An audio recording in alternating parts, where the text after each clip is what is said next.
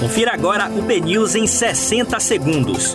Um boletim de notícias dinâmico e informativo para você ouvir a qualquer momento, em qualquer lugar.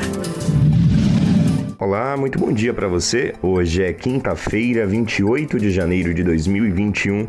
Eu sou Diego Vieira e você fica por dentro agora dos destaques do BNews 60 segundos.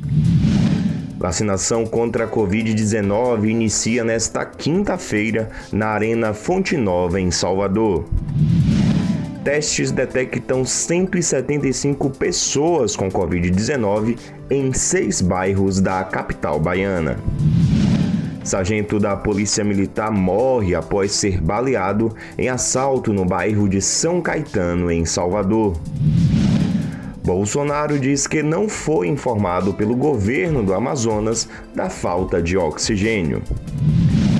Sem máscara em avião, deputado do PSL que rasgou placa de Marielle Franco promete processar Gol por chamar a Polícia Federal.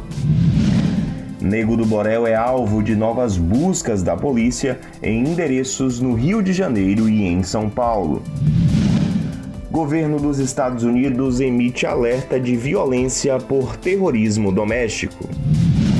Suspeito de matar barbeiro no bairro do Imbuí, advogado diz que atirou após se sentir ameaçado.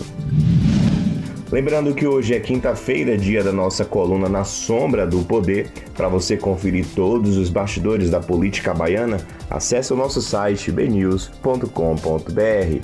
Até mais!